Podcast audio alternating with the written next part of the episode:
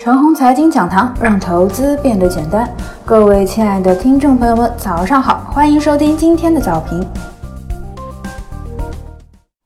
一切呢都不是偶然，科技股啊是活了，只要没有出现新的利空，至少春节前都不会再出现整体性的跌势了。充其量啊是科技股内部呢会有所分化和轮动，股票之间有前有后，短期涨太多的品种呢或许会歇一下。而没怎么涨的品种，只要质地不错，或许会跟上来。即使同属科技领域啊，五根手指还不一样长呢，不可能整齐划一。只要不出现整体性剁手动作就行。科技股是怎么活过来的呢？很多事情啊，看似很随意，但是啊，一切都不是偶然。先是大基金减持，而后市场因此而搞坏了，而后市场因此而搞坏了，然后二期赶不及的第二天就发布了金策半导体的投资行为。仔细回味一下。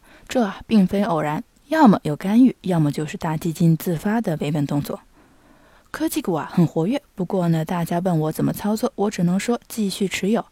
此刻啊，至于如何去搞板块轮动或者短线倒腾差价，挖掘潜在机会，还真是有点费脑筋。个人呢，还真不想去思考这些，还是傻傻的持有我的一群老股，本做钓鱼台比较好。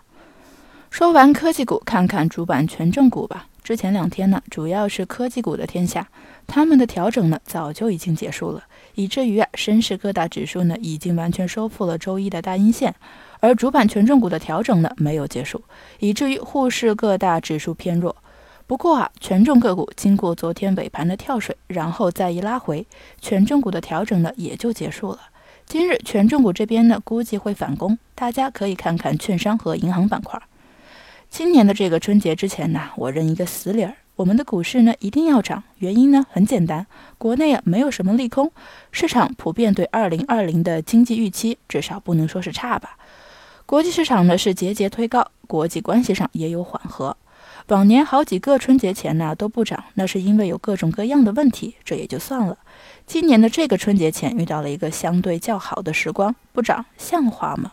因此啊，这个春节之前呢，往死里干才符合天理天道。